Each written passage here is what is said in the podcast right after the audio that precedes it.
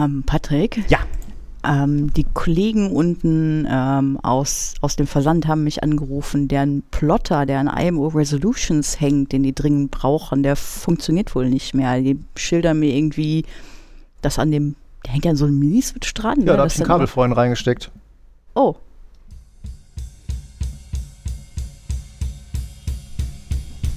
Bitte korrigieren Sie das ganz schnell. Ich sage es nochmal ganz schnell. Ich muss hier arbeiten. Ich kann es mir nicht leisten, ständig auf irgendeinen Scheiß zu warten, den die IT nicht auf die Reihe kriegt.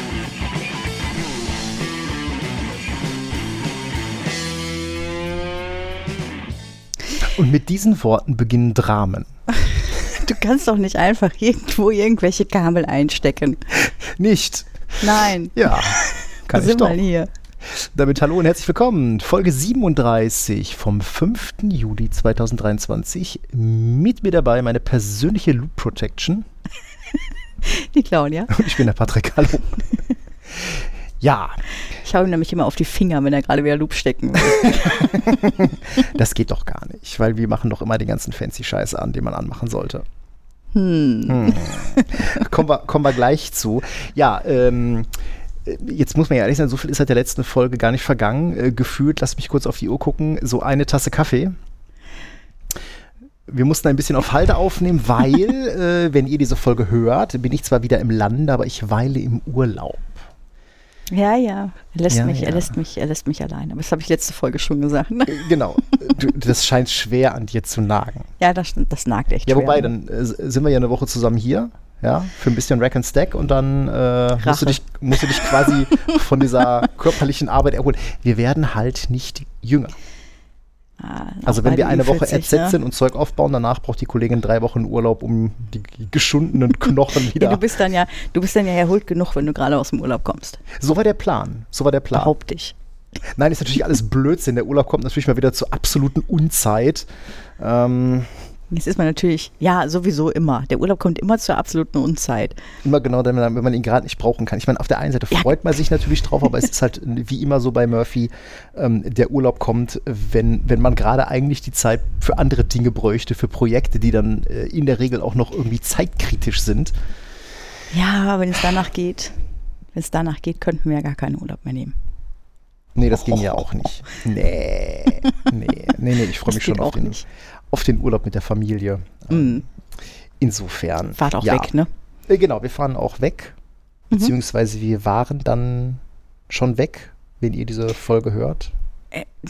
Das wird jetzt kompliziert. Ich glaube, wir sollten einfach offen damit umgehen, dass wir die Folge vorher aufnehmen. Für die Halde, genau. Also wenn es jetzt irgendwelche in den nächsten, in den nächsten Wochen bis zur Ausstrahlung dieser Folge noch irgendwelche äh, großartigen Dinge, Erfindungen, Durchbrüche beim Erfindungen, Quantencomputing Durchbrüche, oder so. genau, irgendwas gibt Genau. und wir denken nicht, wir haben das verbimmelt. Es ist einfach nur noch nicht passiert. Genau, aber das ist ja auch das Schöne am Podcast. Ne? Also ähm, es ist ja, äh, so, wenn man auch so Podcasts mal so rückwärts hört, das äh, mache ich ja häufig, wenn ich so einen neuen Podcast entdecke, dann, dann höre ich mich ja immer von der ersten oder von der letzten zur ersten Folge. Es ist mal sehr schön, diesen, diesen Wandel zu sehen. Ich habe mich das bei unserem Podcast noch nicht getraut. Äh, Ich meine, ich höre die Folgen ja in der Regel, ne, weil ich sie schneide. Chronologisch, ja. Aber ähm, ich äh, höre die danach nicht mehr. Ich traue mich da nicht. Weil ich mir Nein. dann meistens, ich habe immer diese, diese, diese äh, irrationale Angst, im Auto zu sitzen und dabei zuzuhören, wie ich irgendwelchen Blödsinn erzähle. ähm, insofern, Frag mich mal. ach, herrlich. Ähm, äh, lass uns doch mal direkt einsteigen. Was sind denn die zwei härtesten Dinge in der Informatik? Nicht spinkst, nicht, du spinkst hier auf mein, nein. Jetzt hast du mich aber total off guard erwischt. Cache Invalidation und Namenskonvention. Das Originalzitat ist: There are two hard problems in computer science: Cache Invalidation, naming things Ja. and off by one errors. Es ist auch, wo sind eigentlich die Zeiten hin, als du Den deine hat sie jetzt Server... nicht verstanden. Sag doch nochmal, ich habe dir vielleicht einfach nicht zugehört. Passiert auch schon mal. There are two hard problems in computer Nein, das hab ich science: gehört. Cache Invalidation, naming things and off by one errors. Ah, Ah, ja, okay, wenn ich zuhöre, dann verstehe ich es auch. Ist ja, nicht so. Wie hältst du das denn mit, mit Namenskonventionen? Ja, ich muss dem recht geben. Das Ja, ist ne? enorm schwierig. Ich hasse das. Also, ihr, ne, ich meine, Also, Wo sind die Moment, Moment, hin, jetzt als man- Namenskonvention finden wir blöd, ne? Weil, äh, also oft bei One Arrows finden, glaube ich, alle blöd und mit Cache Invalidation haben wir wenig zu tun. Ähm, insofern bleibt halt nur ach so, ja, stimmt, darüber wollten wir sprechen. Richtig. Der Indomin Kiosk hatte letztens übrigens eine Folge zu Caches. Wir können die gerne mal verlinken, dann könnt ihr den Kollegen mal dabei zuhören. Da habe ich übrigens auch diesen, dieses Zitat geklaut. Ach ja, Namenskonvention. Namenskonvention. Ich hasse Dinge benennen zu müssen. Ich bin da auch immer total unkreativ. Ich erinnere mich noch an Zeiten, wo man sehr viel mehr Server mit äh, Namen aus Büchern oder bekannten Science-Fiction-Trilogien gefunden hat, als heutzutage. Mm, Ja. Ich meine, das, das fängt ja, ich ganz- du, du, hast ja, du hast ja jetzt gerade schon eine Sache vorweggenommen. Server. Was benennen wir denn alles? Ja, alles. Ich meine, jetzt ne, bewegen wir uns mal durch unsere Infrastruktur. Wir haben Server, Mhm. wir haben Switches, wir haben Firewalls, Mhm. wir haben Load Balancer. Ich meine, wenn ich mir allein, also wenn ihr mal Spaß habt, überlegt euch mal ein Naming-Scheme so auf auf einem Load Balancer, ja. Äh, So Mhm. allein mit Load Balancing Virtual Server. Also ich bin jetzt mal wieder in der Citrix-Welt, Netscaler. Mhm. Ich darf ihn jetzt wieder Netscaler nennen. Ähm, das ist übrigens auch geil, ja. Ja. Jetzt habe ich mich gerade an ADC gewöhnt und auch größtenteils Namensschemas nach Ich habe so viele ADC. Leute korrigiert, wenn Ja. die Netscaler gesagt haben, habe ich gesagt, das heißt jetzt ADC. Genau, Ja, und jetzt äh, danke Citrix. genau. Danke. Und dann hast du halt so Servernamen wo mit ADC drin und jetzt sieht sich jedes Mal, dann denke ich mir, eigentlich müsstest du ihn jetzt umbenennen. Ich verstehe, was du meinst. Ne? Es wird dir Ähm, jetzt immer nachlaufen. Aber, ne, Aber ja, Policies ja, ja, ja, ja, müssen ja auch einem Namensschema folgen. einem Namensschema folgen, genau. Aber ich finde, es gibt Dinge, die musst du auch nicht zwingendermaßen benennen. Du hast gerade eben zum Beispiel die Firewall gesagt. Warum muss ich denn meine Firewall benennen? oh, oh. Hoho, hoho. Ich möchte, ich möchte, ich möchte hier Ganz eine nicht namens, namen, namentlich genannte Kollegin erwähnen, die sich irgendwann wie Bolle gefreut hat, als sie mal einen Reverse-Lookup gemacht hat und feststellen musste, Dass da ein Name drauf zurückkommt. Dass- ja, aber ich muss es technisch nicht. nein, natürlich musst du es technisch nicht. Klar, ein Server oder auch ein Client muss einen Namen haben. Mhm. Äh, eine Firewall so gesehen als Netzwerkdevice oder auch ein Switch nicht. Wobei bei Switches ähm, ist es ja schon so, äh, häufig leiten wir vom Namen ja auch einen Standort ab. Zumindest versuchen wir das dann, ja, genau. Ja, ich meine, das ist ja immer die Frage, wer, ne, wer das Ding benennt. Ob wir es für den Kunden benennen, der Kunde es selber benennt, ob der Kunde ein Namensschema hat oder nicht. Mhm. Ähm, das ist ja durchaus, äh, durchaus ein bunter Blumenstrauß. Ja, und alle unsere Kunden haben echt unterschiedliche, unterschiedliche ähm, Namenskonventionen. Ne? Also richtig, richtig weit unterschiedlich. Ich möchte, ich möchte hier an dieser Stelle ein äh, mittellweile äh, 33 Jahre Ja. altes RFC aus dem Hut kramen. Und zwar das RFC 1178. Äh, choosing a name for your computer. Gut, jetzt ist das natürlich hier ein bisschen problematisch, weil wir haben halt nicht nur ähm, Computer zu benennen, aber dieses RFC, es ist nicht sonderlich lang, wir werden es auch verlinken, ähm, geht mal durch so ein paar ähm, Klopp oder äh, legt so ein paar Sachen fest, wo ein paar mh, durchaus ja, einleuchtend sind und ein paar, wo man sich so, ah, okay. Und zwar Genau, also es gibt, fängt das Ganze ja, natürlich oben an. Und der erste Punkt ist, don't overload äh, load other terms already in common use. das ist ein sehr lustiges, äh, lustiges, sehr knuffiges Beispiel. Ja Du solltest deinen Computer nicht abnennen oder down. oder Weil down. die Frage boot the machine up ist dann in der Regel followed by which machine, wenn du deine Maschine Mhm. abnennst. Ähm, also eigentlich, ähm, äh, eigentlich sehr einleuchtend. Ähm, dann sind wir bei don't choose a name after a project unique to that machine. Ähm, die Maschine für den Online-Shop sollte vielleicht nicht Shop heißen. Ist jetzt die Frage, warum ja, eigentlich nicht? weil wir dann ganz schnell bei Shop 2, 3, 4 sind. Ja, aber sind ja nicht auf vier Zeichen begrenzt.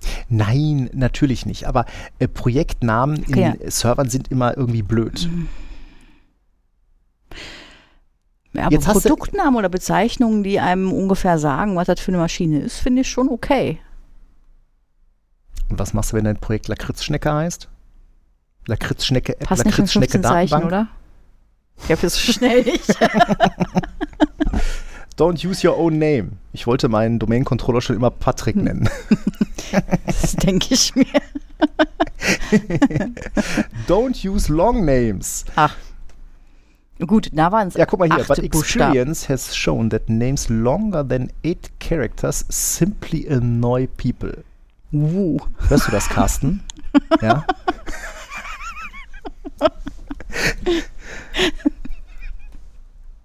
Ja, das stimmt. Viele Wobei- hängen immer noch an den acht Zeichen irgendwie. Oh, da, da war ich mal bei einer, hm, da war ich mal bei einer Versicherung und ich glaube, das war, das ist ein schönes Beispiel, warum kurze Namensschemata auch schnell mal in die Hose gehen können. Ich war mal, ähm, das ist auch schon wieder viele, viele Jahre her, viel zu lange her, ähm, in der Servertruppe von einer Versicherung. Ähm, ganz klare Ansage, acht Zeichen für einen Servernamen. Die ersten drei Zeichen waren für einen Standort.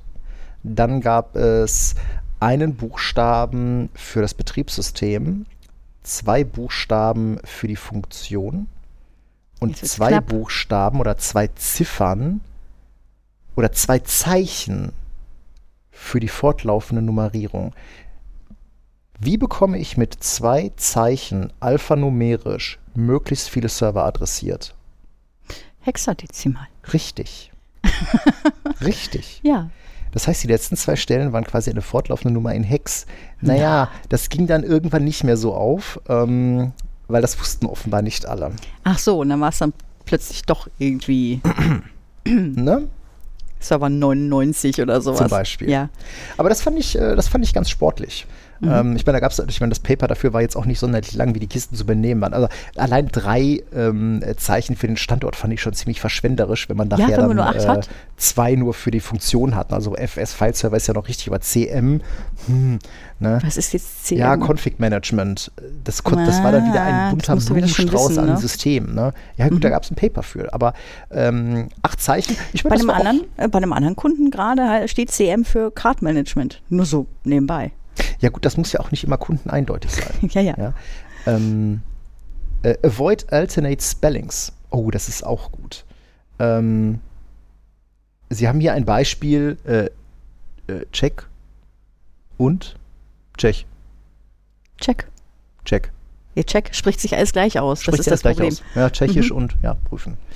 Ja, ähm, wobei, das, ich glaube, das Problem hatte ich noch nicht bei, bei Namensschema. Aber ja, äh, tendenziell haben sie da Avoid Domain Names. Ja.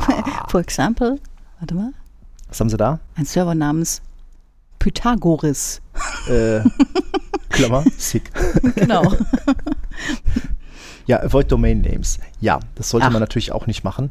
Ähm, wobei DNS ist ja auch immer noch ein Mysterium. Oder Avoid Domain-like Names. Ja, gut, man sollte seine Kiste jetzt vielleicht nicht CIA.gov nennen. Das ist vielleicht keine gute Nicht? Idee. Okay, ja, man sollte keine, kein, keine verletzenden. Man sollte seinen Server jetzt nicht Moran oder Twit nennen. ja, don't use Digits. so wie du gelacht hast, sind dir jetzt direkt so ein paar Dinge eingefallen, wie du. Ja, vielleicht hätte ich da den anderen Use Case für Mhm. Management Service bestimmte Leute. Nein. Nein. Don't use digits at the beginning of the name. Ja, Ja, da kann man drüber streiten. ja guck mal, don't use non-alphanumeric characters. Warum kann ich denn nicht das lustige UTF-8, UTF-16 Alphabet in meinen Servernamen verwenden? Wer hält mich denn davon ab? Wie, keine Umlaute. Wie keine Smileys. Ja, don't expect case to be preserved. Ja, gut, okay, man sollte jetzt vielleicht nicht bei den Servernamen mit Groß- und Kleinschreibung Das, rumhantieren und sich darauf verlassen, dass das irgendwie berücksichtigt wird. Das wird es nicht meistens nicht. Okay, ähm, some suggestions uh, on names that work well. Uh, use words, names that are rarely used. Ähm, okay, darauf kann man sich natürlich äh, einlassen und ich glaube, das ist der nächste, das ist ein Punkt, über den können wir jetzt mal ein bisschen länger diskutieren. Use Theme Names. Ja. Es erinnert mich an einen Kunden, der mal ähm, seine Server mit äh, Charakteren aus Herr der Ringe oder nach Charakteren aus Herr der Ringe benannt hat. Und erstaunlicherweise ging das sogar ganz gut auf. Aber das war nach einer größeren Migration, weil meines Wissens waren sie davor nach Star Wars-Figuren benannt. Das kann gut sein. Ja, aber es gab nämlich noch einen ähm, Layer-Server. Stimmt. Mhm. Ich, ich weiß nur, ich weiß genau, welchen Kunden du meinst. Ja, also das kann man durchaus machen, ne? wenn man dann, also ich erinnere mich auch immer wieder gerne an das, ähm, ich hatte mal, das ist auch schon wieder unfassbar viele Jahre her, ähm, ein s- damals schon sehr altes NetApp-Cluster, dessen äh, beiden Nodes Helmut und Hannelore hießen. Auch wie süß. Ähm, ich muss davon ausgehen, dass die Maschinen äh, ins Leben gerufen wurden, als Helmut Kohl noch Bundeskanzler war. Mhm. Äh, Sowas ist natürlich schon ganz niedlich, auch für Cluster oder so. Ne? Ja. Das funktioniert natürlich auch ganz gut. Gerade in kleineren Umgebungen kann das echt aufgehen. Ich frage mich nur, was ist denn außer dem Schmunzeln, dass man, dass man unwillkürlich ähm, nicht unterdrücken kann, ähm, was ist der Vorteil? Also, was ist der Vorteil oder was ist der Nachteil gegenüber, ich nenne meinen File-Server File? Na, im Zweifelsfall machst du es einem Angreifer, der nur einen Namen zur Verfügung, oder machst du dieses ganze Thema Aufklärung im Falle eines ne, Angreifers, dem machst du es damit natürlich schwer. Ja, tue ich das? Also, wie die, die Cs heißen beispielsweise, kriege ich ja doch sofort raus. Mit ein bisschen DNS, ja. Ja, ja. Naja, aber das ist, ich weiß nicht, ob es in irgendeinem BSI äh, mal drin stand, aber ich glaube, das ist durchaus einer der Punkte bei der Namensgebung ähm, oder warum solche Theme-Names halt durchaus angebracht sind, dass man es halt einem Angreifer schwer macht, da irgendwie durch die Infrastruktur durchzugucken. Ähm, prinzipiell bin ich damit fein. Ja? Ich weiß nicht, ob das natürlich, also das skaliert natürlich nur bis zu einem gewissen Punkt. Also wenn, wenn der Angreifer an dem Punkt ist, dass er eine Übersicht meiner Servernamen hat, dann habe ich doch eh schon verloren, oder? Ja. Hm? Äh, ja, use real words. Ähm, ist auch natürlich immer, immer eine gute Idee. Äh, Also im Sinne noch? von, äh, würfelt nicht irgendwie lustig Zahlen und Buchstaben zusammen. Ja, also lustig random Servernamen durchknobeln ist natürlich auch blöd. Wobei ähm, ich kenne jede Menge Kunden, die mit den Default Windows 10, Windows 11, Windows 7 Hostnamen, dieses ne, Mini-NT, hm, hm, äh, Ja, leben. für Computernamen tatsächlich, ja. Ja. Mhm. Don't worry about reusing someone's else hostname. Was, was, heißt, was heißt das? Ja gut, in deinem Netzwerk kannst du natürlich deine Hosts lustig benennen. Du musst also nicht darauf äh, achten, ähm, ob es diesen Hostnamen bei jemand anders im Netzwerk auch schon gibt. Bei jemand anders im Netzwerk. Ja, Das sollte man dazu erwähnen. genau. There's always room for an exception. Ja, das ist natürlich richtig so. Ähm, Ich meine, dieses, dieses RFC kommt natürlich jetzt, wie gesagt, das ist 33 Jahre alt, das kommt natürlich aus einer etwas anderen Zeit. Sieht natürlich heute ein bisschen anders aus, aber es gibt ja so ein paar Sachen, und da hatten wir beide uns ja auch schon mal, äh, ich glaube, bei irgendeiner Tasse Kaffee mal schon drüber unterhalten. Es gibt so manche Namensschema, die finden wir immer wieder. Also mir geht zum Beispiel nie auf, warum Leute zum Beispiel bei VMware-Hosts immer ein ESXi im Namen unterbringen müssen. Oder bei Servern SRV oder SVR. Also ESXi, äh, kommt darauf an, wie viel noch dann danach kommt oder davor. Also ganz ehrlich, ich persönlich nenne Hosts auch ESX 01, 02, 03 und so weiter. Mm, Sehe ich noch kein Problem mit. Äh, Okay, dann äh, spannen wir, den, spannen wir den Bogen mal ein bisschen weiter. Ich weiß noch, die ersten, äh, so am Anfang meiner AT-Karriere, ähm, so das erste Namenskonzept, was ich mal gesehen habe, wo das mal wirklich aufgeschlüsselt war, das war dann so mit ne, Land, Standort, äh, Funktion, ähm, äh, ich glaube, dann war eine fortlaufende Nummer. Also du hattest dann irgendwie so D für Deutschland oder dann, keine Ahnung, ich glaube, dann hatten sie das Kfz-Kennzeichen genommen für den Standort, wobei das ja auch schon blöd ist, weil du hast natürlich dann ne, ein, zwei, drei lang. Stellen äh, für, den, Das ist ja für den Standort. gar nicht fein. Ja, wobei das, das Autokennzeichen nicht, ich sag mal, die Flughafen, das Flughafen Genau, das haben wir nämlich bei einem anderen Kunden gesehen, der hat die ähm, quasi die Flughafenbezeichnung äh, Ja. genommen. Das Also sehe ich CGN für tatsächlich bei Köln, mehreren Kunden, ja. Ja, oder BRE für Bremen ist das, glaube ich, gewesen. Mhm, ähm, das hat auch ganz gut funktioniert. Ähm, da macht das ja auch Sinn, dass du da, wenn du, wenn du eine verteilte Infrastruktur hast, dass du den, ähm, den Standort damit reinpackst. Was ich bei Switches häufiger mal gesehen habe, angab, wo dann Etagen oder Gebäudeteile noch mit im Namen drin waren. Also wenn du dann auf einen Switch ähm, äh, draufgegangen Genau. bist, dass du dann irgendwie am Hostnamen erkennen konntest, äh, da kommt das Ganze her. Da, das, das schon, das schon. Ähm, was ist denn, also was hältst du denn äh, von dem Gedanken, solche Namenskonzepte auch mal zu überarbeiten? Weil, jetzt mal Beispiel, wir hatten gerade eben gesagt, ne, CGN als Beispiel. Was ist denn, wenn es mal einen anderen Standort gab irgendwo, den gibt es aber jetzt gar nicht mehr. Das heißt, es gibt nur noch CGN. Mhm. Muss ich das im Servernamen noch drinstehen haben? Ja, habe ich historisch halt in meinen Servernamen drinstehen. Ja. Und äh, was machst du dann? Ja, man wenn du keine Auslandsgesellschaften hast, äh, brauchst du dann das, das Land im, im, im mit, ne? Kürzel. Nicht mal ne? andere Städte im Zweifelsfall, ne? Mhm. Ja, sowas macht, macht Servernamen natürlich auch sehr lang. Ne? Wenn du dann noch den, den Unternehmensnamen mit drin hast Mhm. oder ein Kürzel für einen Unternehmensnamen. Gut, bei einer Gruppe mag das vielleicht auch wieder sinnvoll sein, wenn du dann halt Unternehmensbereiche, wenn du zentrale IT-Dienstleistungen anbietest und du hast dann zum Beispiel, ähm, äh, willst dann Gesellschafts- oder Gesellschaften irgendwie im, im Namen mit verorten. ne? Du hast ein Service-System, das Genau. läuft nur für Gesellschaft XY, dann kann das durchaus Sinn machen, dass das damit Mhm. mit drin auftaucht. Weil ich, ähm, ich meine, ne, so das, wenn es solche Gründe dafür gibt, die auch noch nachvollziehbar sind, okay, ne, dann, was ich dann halt manchmal nicht verstehe, ist, du hast, du hast nur ein, es ist nur eine Firma und es muss trotzdem irgendwo der Firmenname mit dem Servernamen als Kürzel oder sonst irgendwas, verstehe ich nicht notwendigerweise. Es sei denn, es gab halt auch mal andere Unternehmen und Server, ne, die quasi mit fusioniert wurden, äh, die dann eben ein anderes Kürzel hatten an der Mhm. Stelle.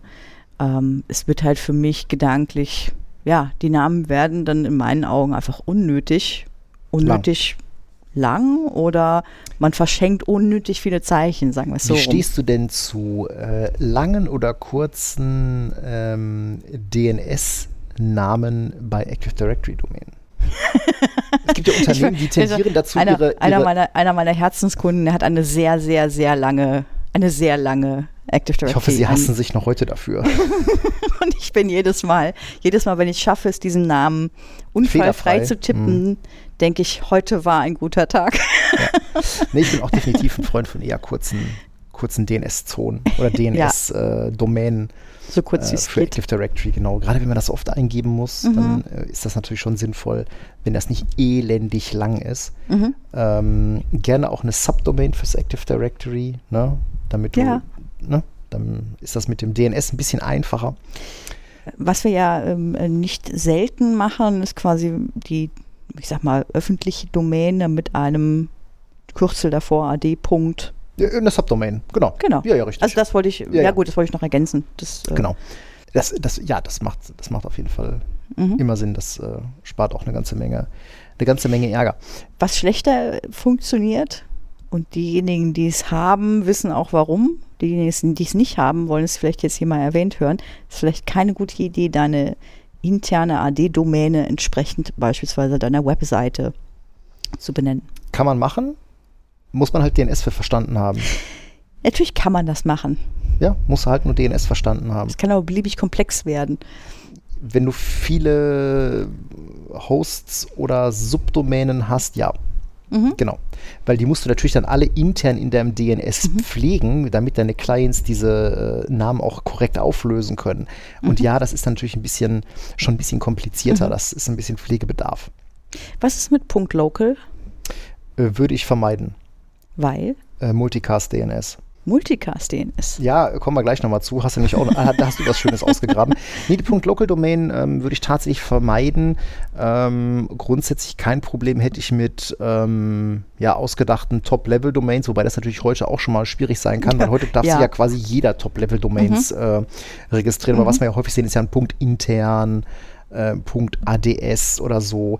Ähm, was mittlerweile, glaube ich, nicht mehr geht, ist ja so ähm, äh, Single Root äh, FQDNs für Domain, also nur ein Hi.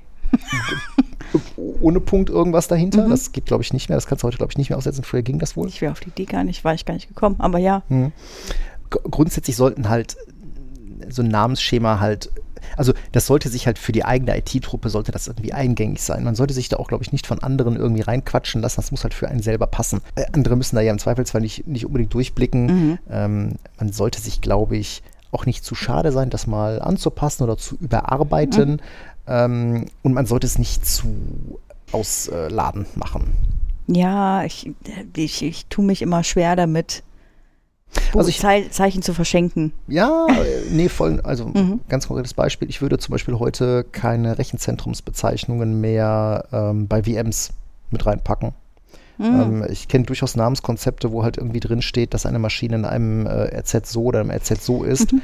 ähm, weiß ich nicht, ob ich das heute machen würde, weil du ja Workloads hast, die halt wandern können. Ähm, Ja. Das geht natürlich noch weiter, wenn wir darüber nachdenken, ähm, Cloud Mobility, dass du auch Workloads hast, die sich dann meinetwegen bei Azure oder AWS wiederfinden. Also auch bei Namenskonzepten, die bei Azure, AWS, Google Cloud, da mu- muss jetzt nicht drinstehen, dass es sich um ein AWS, um ein Azure oder um ein, ein GCP-Workload handelt. Kann es, Kann es, wenn ihr muss das nicht. wollt, aber wenn muss ihr das es wollt. nicht. Ähm, tendenziell bin ich immer ein Freund von kurzen Namen, Mhm. weil ne, es nervt, wenn man die ständig einhacken muss. Ja. Ähm, und ich freue mich C1, immer darüber. DC2 reicht. Ist so ein Sortierungsding manchmal, ne? Wenn du anfängst abzulösen, Mhm. also du, du meinst jetzt nicht DC, DC ist ein schlechtes Beispiel dafür, aber du meinst zum Beispiel Mail 1, Mail 2 und dann kommt die neue Generation und dann müsstest du eigentlich Mail 3 und Mail 4 machen, aber Viele Kunden haben damit totale Schwierigkeiten. fallen Kann ich eins den Server nicht wieder Mail 1 nennen? Oder auch bei Domain-Controller-Namen. Können wir den wieder DC1 nennen? Können wir den wieder DC2 nennen? Ich, also klar, weil vielleicht ha haben die halt irgendwelche Sachen hardcoded ne, auf die Namen. ja, aber, aber, da haben wir uns ja eigentlich, ein, ja, das Schema ist ja in Ordnung. Also ne, wir gehen da meistens von 1 und 2 auf 10 und 20 und bei der nächsten Ablöse dann zurück von 10 und 20 auf 1 und 2. ähm, ja, aber muss man halt nicht, ne? Muss man nicht, natürlich. Ist ja eh jedem selber überlassen. Genau, also Aber seid Beispiel, nicht, nicht böse zu euren Servern, nicht beleidigende Namen. Das war wichtig, Oh, steht in der manche Server würde RFC. ich auch gerne Moron oder sowas nennen.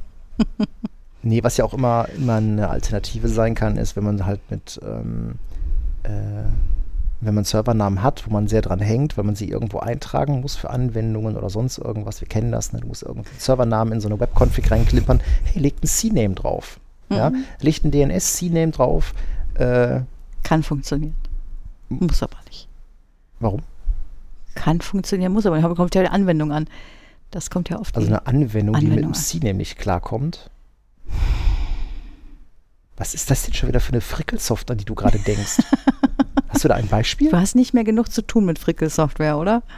Ich lehne Frickelsoftware ab. Wenn mich eine, nein, Deswegen bleibt ihr immer an mir hängen. du bist nur dafür eingestellt worden. Dass ich jemanden habe, an dem ich Frickelaufträge weiter Ich delegieren glaube kann. auch. Auch du musst dir jetzt einen Padawan ranziehen, an den du das weiter delegieren Ich kannst. versuch's ja, ich versuch's ja. Ähm, nee, aber zum Beispiel SQL. Also wenn du Mhm. zum Beispiel so ähm, äh, Connection Strings für SQL-Datenbanken hast, das ist immer eine gute Idee, mit CNAMEs zu arbeiten, statt mit Servernamen. Ähm, Gerade wenn man dann noch die Anwendung damit reinpackt oder so. Ja, äh, fun funktioniert dann sowas wie Kerberos noch? Wenn man das pflegt, ja, musst du nur den, musst du doch nur den Ah, SPN, aufpflegen. mitnehmen. Ja, ja, ich denke nur drüber nach, was du da sagst. Also, Wichtig ist auch immer so ein Namensschema mit dem Team abzustimmen. Kein Namensschema sollte einem kranken Geist entsprungen sein und dann äh, überall verwendet werden. Das ist keine gute Idee, Kinder. Ähm, stimmt das im Team schön ab und dann, äh, wenn sich alle auf was committed haben, dann kann man auch sagen, hey, haben wir uns gemeinsam darauf geeinigt, warum heißt dieser Server jetzt nicht Tralala, sondern Trödelöd. ja, und ne, nur weil man dieses Schema schon, schon immer verwendet hat, heißt das nicht, dass ihr das nicht anpassen könnt. Ja. Nur so allgemein. Ich weiß, man hängt dann dran. Vielleicht hinterfragt man es auch nicht, weil war schon immer so. Aber man kann Weil das das auch lustig ist, ne? Wir haben das ja auch schon häufiger mal erlebt bei Kunden. Du hast ein Namensschema bei einem Kunden, zum Beispiel für Server. Mhm. Und dann kommt ein neuer Admin und auf einmal heißen die Kisten ganz anders. Ja, ja, und wenn das dann nicht mit dem Team abgestimmt ist, das ist dann, das, Das kann Unmut erzeugen. Das kann Unmut erzeugen. Ja. Ja, aber schönes Beispiel. Man soll äh, seine, jetzt habe ich es verstanden, man soll ja seine Geräte nicht nach Projekten Mhm. bezeichnen. Was ist, wenn, sag mal, Kunde hat bis auf ein oder zwei Server, alle Server nur noch virtuell? Ist Mhm. aber im Zuge dessen, dass es umgezogen hat, hingegangen und hat in seine Bezeichnung äh, für die Server mit reingenommen, dass es eine, entweder in welchem Rechenzentrum es steht oder in welchem, dass es eine VM ist. Ähm, Jetzt ist das aber schon lange ja, abgeschlossen. Genau, also ich sag mal, vor 10, 15 Jahren war das vielleicht noch wichtig, bei Servern zu unterscheiden, ist das ein Stück Physik Mhm. oder ist das eine VM? Heute ist das egal. Also ich würde heute so eine Information, wie ist das Physik oder ist das ein Stück VM, würde ich tendenziell eher irgendwo in einer, in einer Dokumentation pflegen. Mhm. Ähm, beziehungsweise wir haben ganz viele Kunden, die ja extrem hohe Virtualisierungsgrade haben. Da brauchst du, glaube ich, die Information, ist das Physik oder ist das virtuell nicht mehr? Da weißt du ganz mhm. genau, okay, meine ESXer sind Physik und alles andere sind virtuelle Maschinen. Ja. Mhm. mhm. Ähm, auch so eine Information, wir hatten es ja gerade schon, ne, mit einer, mit einer RZ-Bezeichnung. Wenn das, ah, wobei, das kann Sinn machen, wenn du zum Beispiel ähm, VMs zum Beispiel Pinst. über DRS-Gruppen trennst. Ja, ja, genau, ja, weil, du die auf bestimmte Hosts genau, pinnen das, willst, das weil schon, sie nicht im gleichen Rechenzentrum laufen das sollen. Das kann schon Sinn machen. Mhm. Ähm, jetzt haben wir ja die ganze Zeit immer nur über, über Server geredet. Was ist denn mit Firewall-Policies? Uh, Firewall also ne, lass, eine, lass eine Firewall von äh, drei Admins äh, mhm. administrieren und du hast fünf verschiedene Namenskonzepte. Ja, ehrlicherweise, jetzt müssen wir uns mal ganz ehrlich untereinander in die Augen gucken. Auch wir haben bei fünf verschiedenen Kunden fünf verschiedene Naming-Schemas. Wie kann das denn sein, wenn das nur. Wie kann das denn sein? Ja, weil du deine, ähm, also ich gehe für gewöhnlich, ich nenne es als Beispiel, ich gehe für gewöhnlich hin und sage in meiner Policy, im Namen der Policy Zone von Mhm. Also Quellzone, Zielzone, Zielzone. dann bei Bedarf, das ist so eine allumfassende Regel, ähm, eine Bezeichnung der Quellhosts, also zum Beispiel DCs, mhm. ja, ähm, und dann vielleicht noch das Protokoll dahinter. Ja, ja zum Beispiel DCs dürfen NTP ins Internet. Mhm. Ne, die heißt dann zum Beispiel int, ext, DCs, NTP. Mhm. So was ist, also ja, und wenn wir jetzt zum Beispiel Verkehr haben, äh, der ja, ich nenne jetzt mal ein Beispiel. Du hast ähm, äh, T1-Systeme in deinem internen Netz, du hast mhm. eine Managementzone, dann hast du sowas so, wie. Jetzt, ja? Genau, genau, mhm. genau, genau. Da wollte ich jetzt nämlich auch hin. Jetzt habe ich bewusst gesagt, int-ext. Mhm. Dann kannst du mal, aus welchem internen Netz denn? Weil kein ja. Kunde hat doch nur noch ein internes Netz. Mhm. Ja, so, ne, das sind doch. Äh, keine Ahnung, etliche. Ne? Wir haben Client-Netz, wir haben Servernetze, wir haben DMZs, die sind alle aus Sicht der Firewall intern. Mhm. Ja? Wie benennst du es dann? habe ich häufig den Fall, dass ich dann, ähm, also die Source in der Regel ein WLAN ist und dann nehme ich meist die WLAN-Bezeichnung mit rein. Also du hast dann zum Beispiel Management, Tier 1, ja. äh, Management Hosts, Domain Controller, RDP oder sowas. Das ist ja noch einfacher auf der Data Center Firewall. Was machst mhm. du denn draußen am Perimeter? Weil da kommt. Alles was, hinter alles. Dem, alles, was hinter dem Perimeter kommt, ist extern. Das heißt, auf der Perimeter Firewall habe ich in der Regel immer. Da, da, auf der anderen Seite, also nach außen hin von ja. dem Perimeter. Was ist nach innen hin? Du hast ein Transfernetz zur Data Center Firewall und da kommt alles, was von intern kommt, lang. Ext. Alles, was von außen kommt, aus dem, also ne, über die Perimeter Firewall reinkommt, ist Ext. Nein, nicht reinkommen. Du kommst von innen. Du hast, du bist ein Client in ja. internen Netz. Dann gehst du auf die, du gehst über die Data Center Firewall mhm. und dann über ein Transfernetz auf die Perimeter Firewall, wo du ins Internet ah. gehst. Mhm. Wie ist dann dein Naming auf der Perimeter Firewall für diese Policy, Policy wenn du WLANs verwendest? Weil das ist ja dann immer das Transfer-WLAN. Mm, ja, da orientiere ich mich aber tatsächlich an der Quelle, wo das Ding herkommt. Das heißt, in der Regel sehen deine Policies dann auf der Data Center und auf der Perimeter identisch aus. Das macht es dann auch leicht, die zu finden. Aber das erklärt doch jetzt auch, warum wir fünf verschiedene Kunden, fünf verschiedene Naming-Konventionen haben, oder? Viel besser sind dann solche Temp-1 Policies. Du meinst diese Temp unterstrich, ja, ich kenne ja. die Temp unterstrich Policies. Zum Beispiel ja haben wir bei uns auf der Firewall eine Temp unterstrich Prüfung Policy. Ja, die wir weil, bei Bedarf ja, aktivieren, genau. wenn wir irgendwelche Prüfungen machen, weil wir nie genau wissen, genau. ob da nicht doch was blockiert. Gibt's, ja, ja. Äh, die gibt es tatsächlich. Mhm.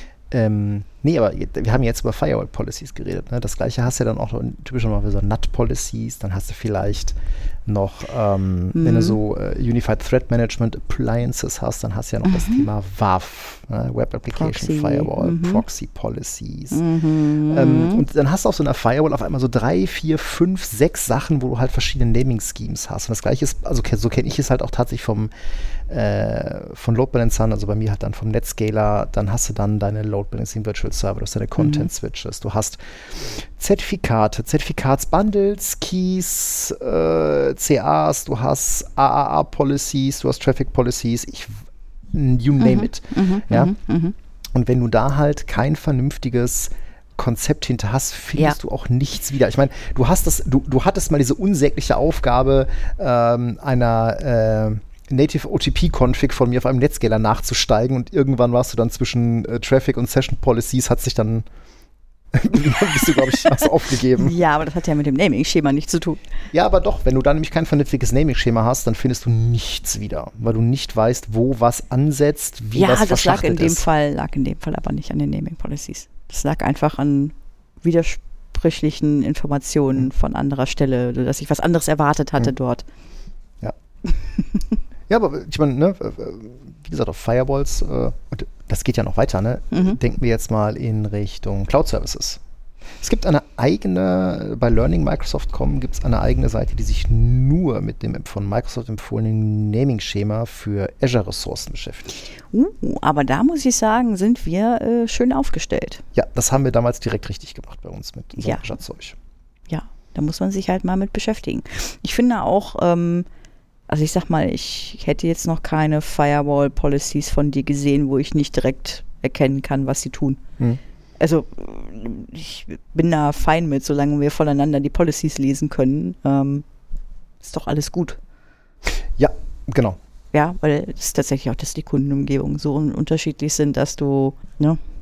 Man halt, findet sich zurecht. Man findet sich so grob zurecht. Ein bisschen Firewall haben wir, glaube ich, so weit mal aufgeschnappt nebenbei. Ja, aber du kennst, du kennst das selber. ähm, das kann beliebig kompliziert sein, ähm, sich in äh, Namensschema oder halt auch dann Configs von anderen Leuten reinzudenken. Wenn mhm. man sich dann manchmal fragt, okay, was, was ist jetzt das für eine Bezeichnung? Ist das ein Server oder was? Was ja. ist das? Mhm. Lasst mal Feedback da, wie ihr das so mit, ja, ja, mit Namensschema handhabt kommen wir nochmal auf unsere Einleitung zurück. Äh, ja, den Loop, den du, den du gesteckt hast. Genau, weil ich bin ja ein dummer Endanwender und wenn da Mini-Switches oh. rumliegen und Kabel äh, da rausgucken, dann stecke ich ja mal schnell Kabel rein. Ähm, die Einleitung geht ja auf eine Diskussion zurück in unserer Telegram-Gruppe bezüglich Loop Protection und der Frage, lässt man den Port down oder ähm, soll der Port periodisch ähm, wieder online kommen und äh, ja, solange der Loop besteht, wieder offline gehen. Ähm, wir beide äh, vertraten ja die These, dass ein Port, wenn er mittels Loop Protection ähm, als Loop loopender Port entdeckt wurde, mhm. abgeschaltet wird und dann down bleibt, bis ein Admin ihn wieder aktiviert. Mhm. Ähm, Einfach aus dem Grunde, solange der Loop nicht aufgelöst ist, würde ja jedes, also die Alternative besteht ja darin, dass der Port automatisiert immer wieder aufgemacht wird und der Switch schaut, ob der Loop noch da ist und so weiter. Ähm, das haben wir in der Praxis als sehr störend, also das gesamte Netzwerk störend erlebt. Deshalb unser Ansatz, der Port ist down und bleibt down, bis ein Admin ihn wieder genau. freischaltet. Ähm, Einwand vom, äh, vom Marco äh, war ja an der Stelle, ähm, dass das gerade im Bereich äh, OT ein Problem ist, weil wenn Port down und Maschine läuft nicht und Admin erst am nächsten Tag wieder verfügbar, dann ist das vielleicht ein Problem. Ist ein, ist ein valider Punkt. Man, man kann auch, das habe ich auch getan, ketzerisch in der Gruppe fragen, ja, aber wenn das 24-7 Produktion ist, dann sollte auch 24-7 IT da sein oder zumindest abrufbereit sein, oder? Ja, ich glaube, ich glaub, das ist ja tatsächlich auch der Punkt. ähm, ist es ja auch, ist es ja auch, aber. So, ähm, also ja, das kann ich mir vorstellen, dass das ein Problem ist, aber lass uns doch mal überlegen, wo finden wir denn typischerweise Loops? Die finden wir doch eigentlich mhm. nicht an der Produktionsstraße, Nein. sondern die finden wir doch tatsächlich Telefone. im Büro, unterm Schreibtisch, an einem Mini-Switch, genau. an einem Telefon, wo ein PC durchgeschliffen mhm. ist, ähm, im Netzwerkschrank, weil viel zu lange Kabel und äh, wir stecken die einfach mal rein. Ja. Äh, oder im Büro viel zu lange Kabel und ach guck mal, hier liegt ein Ende, stecke ich mal hier, genau. hier ein. Äh, mhm. Oder aber äh, Access Points, die lustig rummeschen. ja, auch schöne, schöne Geschichte, häufiger mal gesehen. Access Points, die Automesh machen. Genau, die hängen beide mit einem Kabel am Netzwerk ja. und halten es für eine gute Idee zu sagen, ey, guck mal, den anderen habe ich in mhm. Reichweite, wir meschen mal. Mhm. Ist auch blöd. Ne? Mhm. Ist im Sinne von ähm, Ethernet halt auch eine eine Brücke. Äh, Wobei wir, es nicht hm? notwendigerweise dann ähm, als Loop sich darstellt, sondern einfach als Spanning Tree Topology Changes. Ja, genau. Weil es ist ja immer entweder eine oder, oder hm. der andere durch Spanning Tree. Ja, das stimmt. Ja. Äh, wo wir Loops selten finden, ist tatsächlich draußen in der Produktion oder auch tatsächlich im Data Center, also wo mhm, du eh mhm. Äh, eine sehr geringe Anzahl äh, Changes hast, ähm, da tritt das gar nicht so oft auf. Mhm. Ähm, ich bin neulich bei einem Kunden über eine Switch-Config gestolpert, die ich ähm, dafür viel problematischer halte und ich denke, da wird der Marco mir recht geben und das ist ähm, Link Disabled wegen Link-Flapping. Mhm. Wegen ja? Link-Flapping. Ja. Also ne, da hat sich jemand offenbar nach seinem CCNA auf ein paar Cisco-Switches ausgetobt. Äh, so sahen die zumindest aus. Äh, und eine der äh, konfigurierten Einstellungen war, dass ein Port äh, Error disabled wird nach Link-Flapping. Also wenn du so und so viel Link-Flaps an, aus, an, aus, an, aus in einer bestimmten Zeit hast, dann wird der Port Error disabled oder geht in diesen Stator Error disabled. Ähm, das halte ich tatsächlich gerade im Sinne von der Produktion oder so für viel problematischer wenn der Port nicht mit einem Recovery-Timer versehen ist, nach dem Motto, er kommt dann mhm. irgendwann auch einfach wieder. Ähm, weil, ne, dann hast du halt mal irgendein wackeliges Kabel oder ähm, irgendeine Baugruppe, die irgendwie ein bisschen rumzickt und dann ist der Port wirklich down. Mhm. Ne, und zwar false positive. Ein Loop ist ja. in meinen Augen nie ein false positive. Ja? Nein. Äh, Error disabled, weil dann Link rumflappt. Mhm. Ähm, das ist, das kann schnell schon mal so ein, so ein false positive sein deswegen glaube ich einfach, dass äh, grundsätzlich dieses Thema Loop Protection, ne, wenn Loop detected, dann aus. Genauso wie BPDU Protection. Mhm. Ähm, auch da würde ich eher sagen, Port aus. Mhm. Ne, weil da hat irgendeiner was dran gesteckt, was da nicht zu sein hat. Ja, Aber das finden wir halt, glaube ich, in der Produktion eher seltener, sondern tatsächlich eher im Office. Äh, genau. Aircodes. Genau. Und da, da bleibe ich dabei. da ist es dann eine gute Idee, wenn der Port down bleibt. Genau. Wir hatten ja gerade schon mal das Thema Punkt Local Domains. Und da hast du was sehr Schönes wegen MDNS ausgegraben. Ach so, ja, was heißt ausgegraben? Ich ähm, habe, habe etwas gehört bzw. erfahren von einem lustigen Experiment, was jemand gemacht hat. Ähm, aber lass erstmal über, über MDNS kurz genau, reden. Genau, was ist denn MDNS? MDNS ist ja so ein, eigentlich so ein urmelaltes äh, Protokoll, ähm, was du häufig, sehr, sehr häufig im Heimnetzwerk findest. Ähm, du findest es häufig unter Namen wie Bonjour. Ah. Ja, ist Bonjour oder auch Rendezvous. Ja. Den Avahi-Daemon. Ja, Findet man unter Linux schon mal. Auf ja. Linux, genau.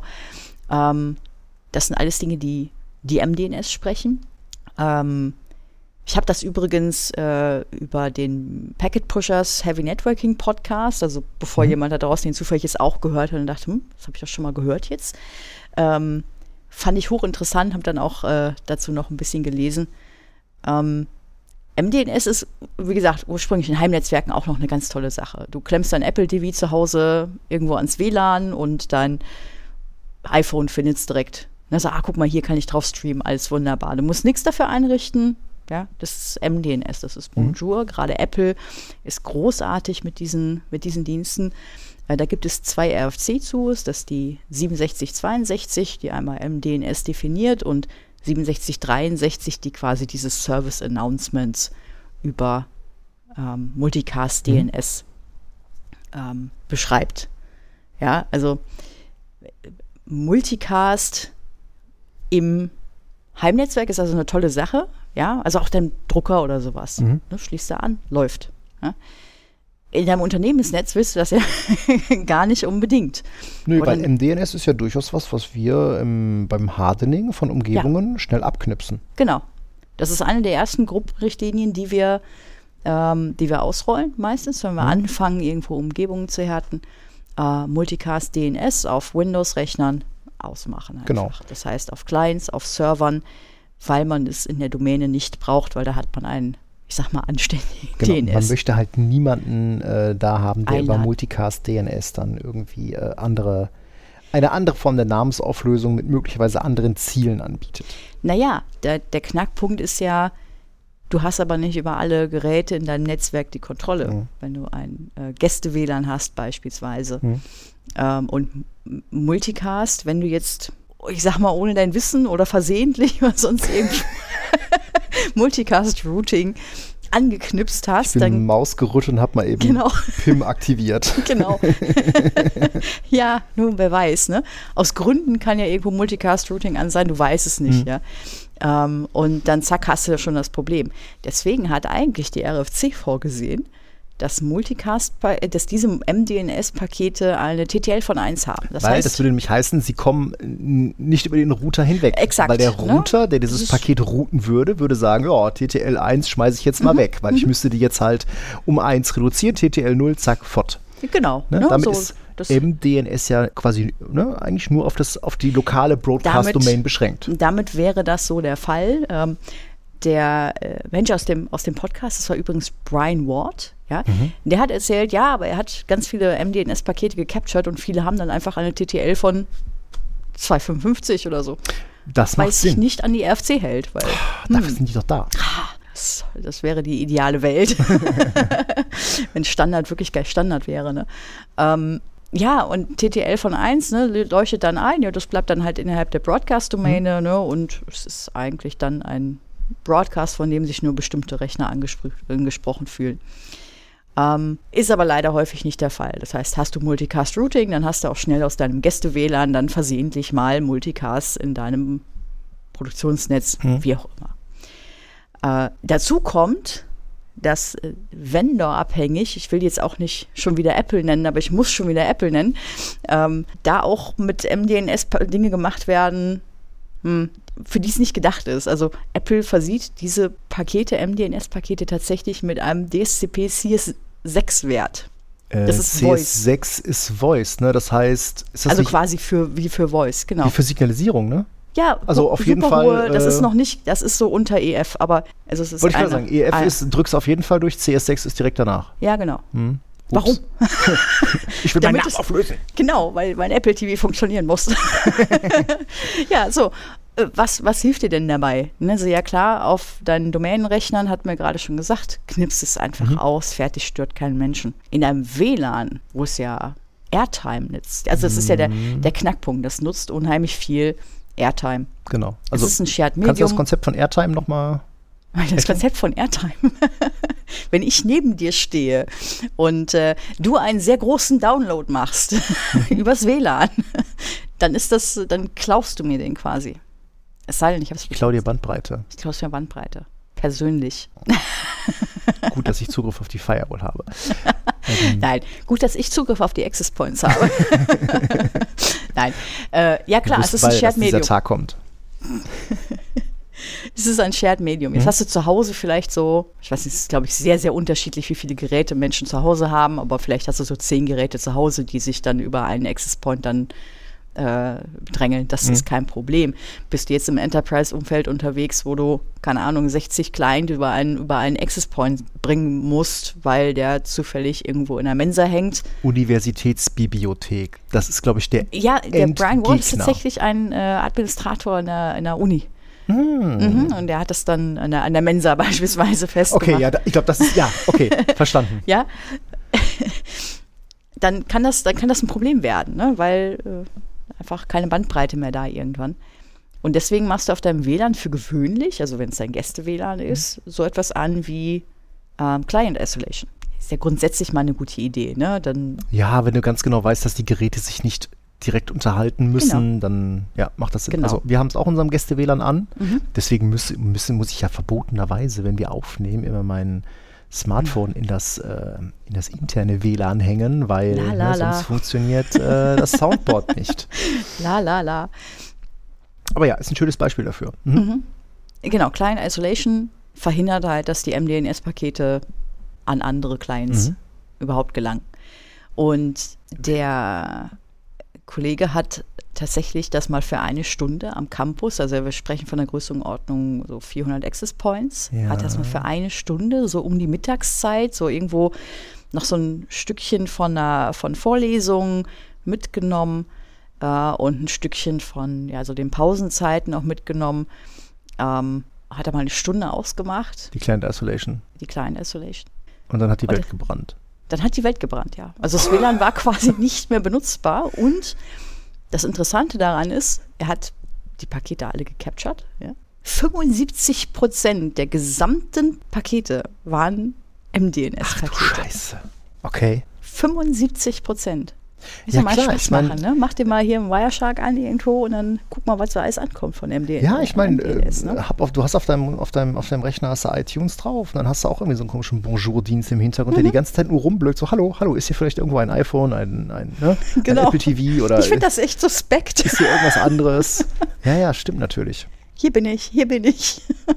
Ja gut, aber Ja. das ist, glaube ich, ein sehr, sehr, sehr schönes Beispiel, wo Convenience Mhm. dafür sorgt, dass Systeme im Zweifelsfall unbenutzbar sind. Einfach Ja. nur, damit die User Experience möglichst entspannt ist, ja, so alles so Autodetect Mhm. und hin und her. Und was da an Ressourcen verbraten wird. Ja, aber denk mal, ne, das macht dir natürlich, wenn du, äh, sag mal, in deinem Job als Admin ähm, nicht nur Enterprise betreust, sondern beispielsweise Wohngruppen, ähm, Netze für Teilnehmer, für Internate, was auch immer, dann hast du ja mitunter das Problem, dass die ankommen mit so Dingen wie ich habe hier ein Smart TV und ich habe hier ein Apple TV und das läuft jetzt hier alles nicht und ist doch alles doof das zu verargumentieren in dem Moment, in dem man dann wirklich erklären kann, okay, pass auf, ich kann das nicht nur für dich zulassen, sondern wenn, dann muss ich es für alle zulassen und damit ist das Thema raus. Ja. Das ist halt, glaube ich, auch eine äh, Sache, die zu selten passiert. Aber ja gut, wir haben dann, also was du ja da gerade nennst, ist ja so ein typisches Beispiel, wie, wie wir es aus der Sozialbranche kennen, ne? weil du da eben eben nicht dieses knallhart Enterprise IT hast, sondern du hast da eben auch relativ viel Consumer-Zeug, gerade wenn du da im bestimmten Bereich der Sozialbranche unterwegs bist. Das hat nichts damit zu tun, dass die kein Geld haben, sondern das hat einfach damit zu tun, dass das halt auch ähm, häufig dann Bereiche sind, die, sehr, die sich sehr viel mehr an dem normalen häuslichen Gebrauch von Ja, Geräten ja, ja. annähern als ähm, irgendwo so Hardcore-IT.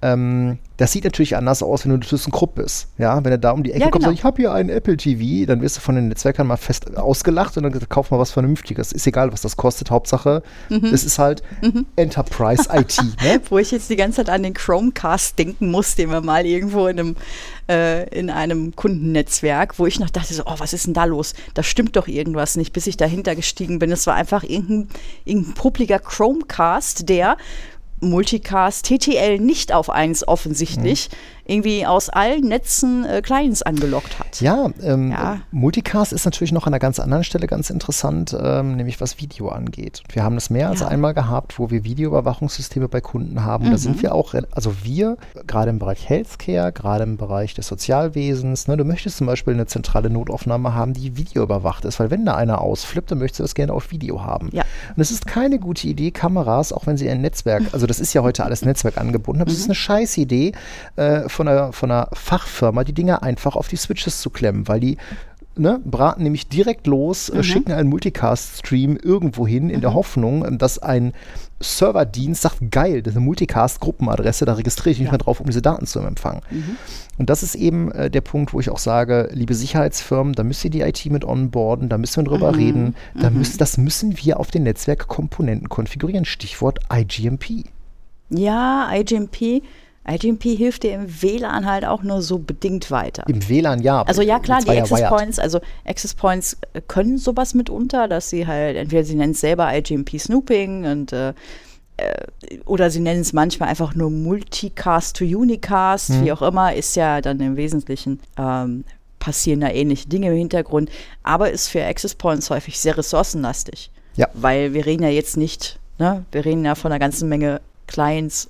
Das erinnert mich immer daran, wir hatten ja mal bei einem Kundenprojekt so eine lustige Software, ähm, die ähm, quasi äh, in live in ein Video-Datenstrom Zeug eingeblendet hat.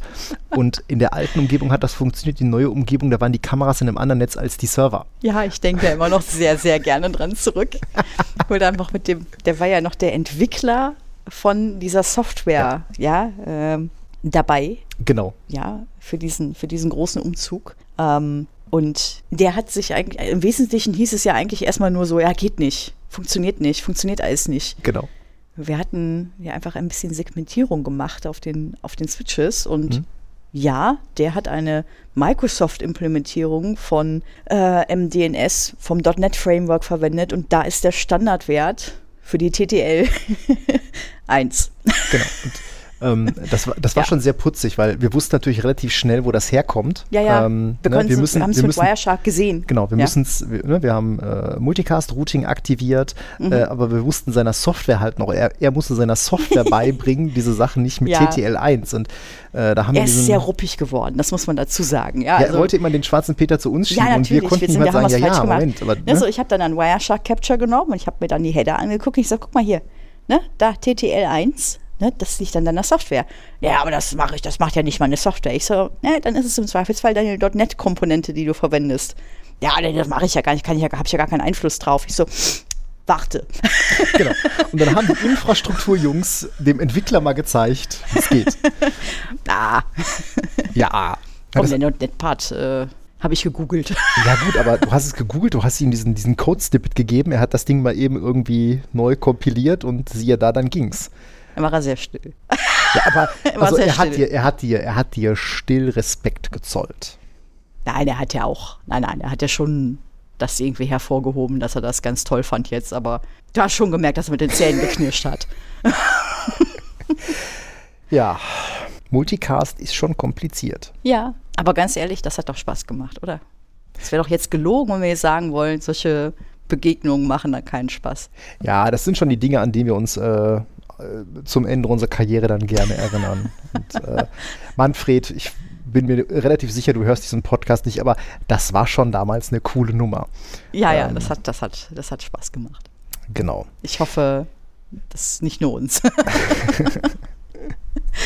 Ja, ich würde sagen, damit haben wir, wenn ich auch so mit Blick auf die Uhr, ja, äh, für eine in Anführungszeichen Halden-Folge war das, glaube ich, ganz okay. Den Aufreger der Woche sparen wir uns mal, weil es ist, wie gesagt, seit der letzten Aufnahme Ja. nicht wirklich viel passiert. ist halt nicht die Woche, ne? Genau, ja. Ach, in diesem Sinne würde ich sagen, ähm, habt Spaß am Gerät, bleibt gesund. Wir hören uns dann in zwei Wochen wieder.